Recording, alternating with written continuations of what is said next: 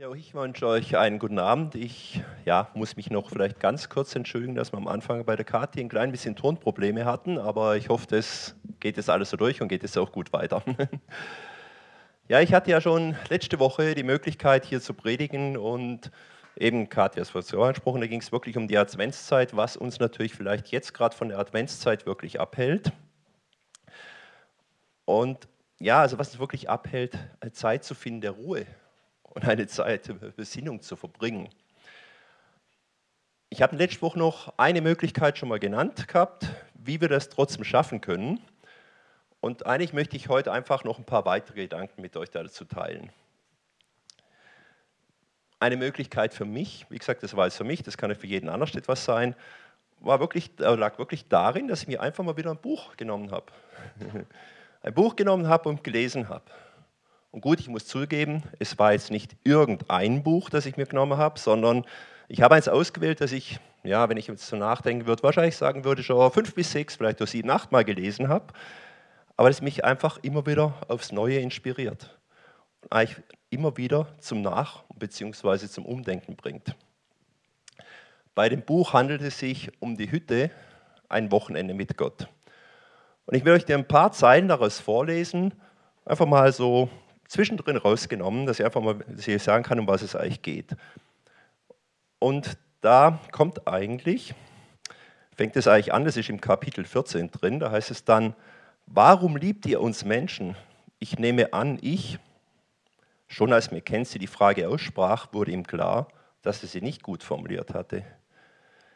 Ich glaube, was ich eigentlich wissen möchte, ist, warum ihr mich liebt, obwohl ich euch doch gar nichts zu bieten habe.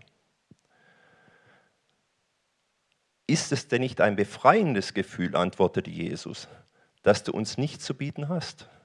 Jedenfalls nichts, was unserem Sein etwas hinzugefügt oder etwas nimmt. Das befreit dich von jedem Druck in der Beziehung zu uns, etwas leisten zu müssen. Und ein paar Zeilen weiter im Text heißt es nachher, Mackenzie, fuhr Sajua fort, jene, die Angst vor der Freiheit haben, sind jene, die auch nicht darauf vertrauen, dass wir in ihnen leben können. Wer versucht, den Gesetzen gemäß zu leben, erklärt damit gleichzeitig seine Unabhängigkeit von uns. Es ist ein Versuch, Macht und Kontrolle zu behalten. Es ist noch viel schlimmer. Gesetze verleihen euch die Macht, über andere zu urteilen und euch ihnen überlegen zu fühlen. Ihr glaubt, ein rechtschaffenes Leben zu führen als jene, die ihr verurteilt. Regeln und Gebote können euch keine Freiheit geben. Sie haben nur die Macht, anzuklagen und zu verurteilen. Das sind zwei kleine Stellen oder drei kleine Stellen aus dem Buch raus. Und vielleicht fragt ihr natürlich euch, warum ich gerade diese Stellen ausgewählt habe. Ich denke, es ist für uns immer wichtig, uns darauf zu besinnen, dass unser Zusammenleben zwar geprägt ist durch Gesetze, Regeln und Erwartungen, dass dies aber nicht das höchste der Ziele sein kann. Nehmen wir zum Beispiel unsere Freundschaften und Beziehungen. Freundschaften und Beziehungen sind etwas Lebendiges, Dynamisches. Wenn wir Zeit miteinander verbringen, dann ist das, was daraus erwächst, ein einzigartiges Geschenk, das nur uns gehört. Doch dann kommen unsere Erwartungen. Dann gibt es Gesetze, wie der andere sich zu verhalten hat, damit er meinen Erwartungen entspricht. Es geht dann in dieser Freundschaft nicht mehr länger um dich und um mich, sondern welche Rechte und Pflichten Freunde haben, welche Verantwortung eine Freundschaft mit sich bringt. Wer kennt dieses Gefühl nicht? Wie schnell man an einer guten Freundschaft zweifeln kann, nur weil sich dieser gute Freund vielleicht mal ein paar Tage nicht gemeldet hat oder vielleicht in einer Situation, in der ich ihn vermeintlich gebraucht hätte, gerade mal keine Zeit hatte. Wir sind oft schnell damit, für unsere Freundschaften Erwartungen festzulegen. Und dann verwandeln wir allzu oft diese lebendige Freundschaft durch unsere Erwartungen, die auf festen Regeln beruhen, in etwas Totes. Ja, wir brauchen, wir brauchen in dieser Gesellschaft, in der wir leben, Regeln und Gesetze.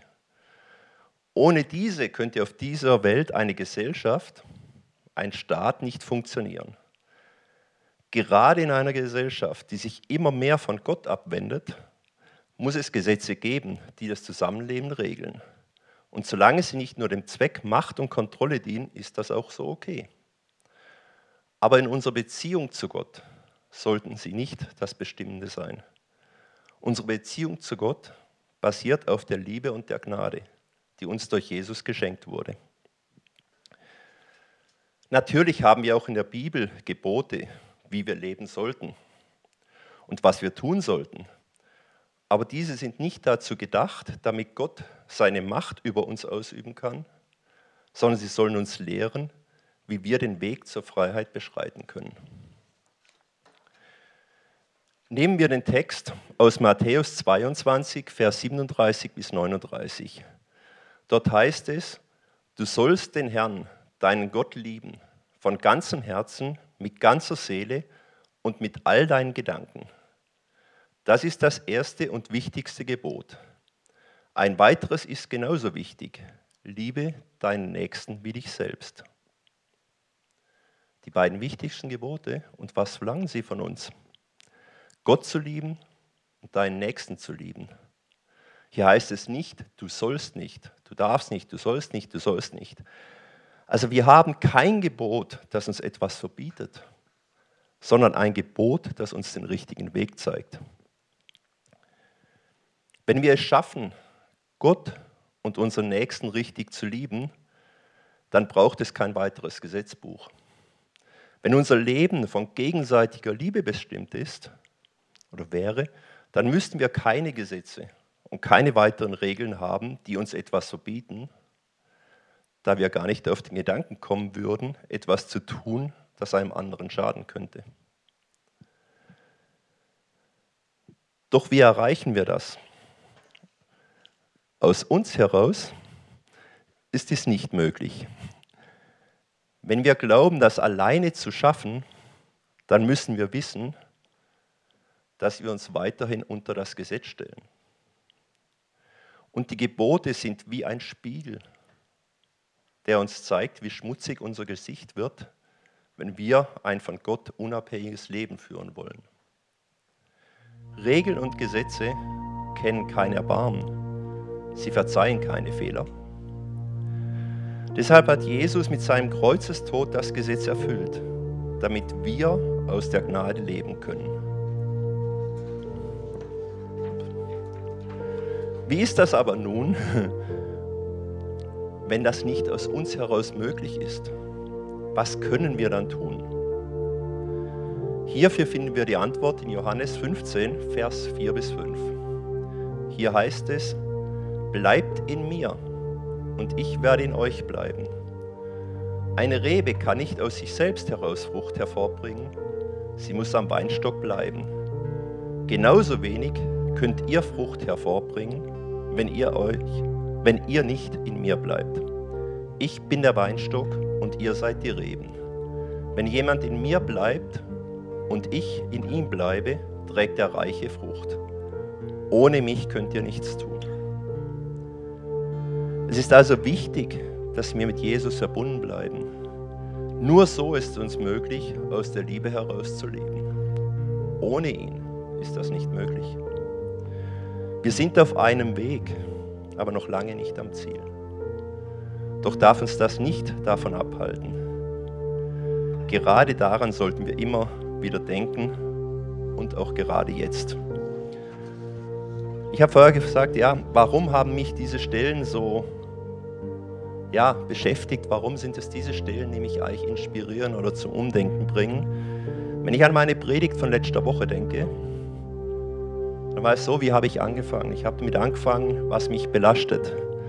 Was mich belastet, die Kommentare auf Facebook, die Nachrichten, all das Negative, das in der Welt ist. Und gleichzeitig habe ich beim Lesen des Buches wieder eins gemerkt, hm, ich mache mir auch Regeln. Ich mache mir Regeln, ich mache mir Erwartungen, ich mache mir Regeln, wie sich die Welt zu verhalten hat. Ich habe Erwartungen, was die Leute tun sollen oder was nicht. Also mache ich doch genau eigentlich den gleichen Fehler oder habe den gleichen Fehler gemacht. Nämlich ich habe festgesetzt, was richtig und falsch ist. Und das festzusetzen ist nicht an mir, das setzt Gott für uns fest. Und darum wünsche ich euch, dass ihr eure Freundschaften und Beziehungen ohne falsche Erwartungen leben könnt. Dass ihr immer mehr versteht, dass ein gottgefälliges Leben aus uns heraus nicht möglich ist. Dass ihr in Jesus seid und Jesus in euch. Advent, eine Zeit der Ruhe und äh, Besinnung, aber auch eine Zeit der freudigen Erwartung. Lasst uns diese Zeit auch so verbringen. Amen.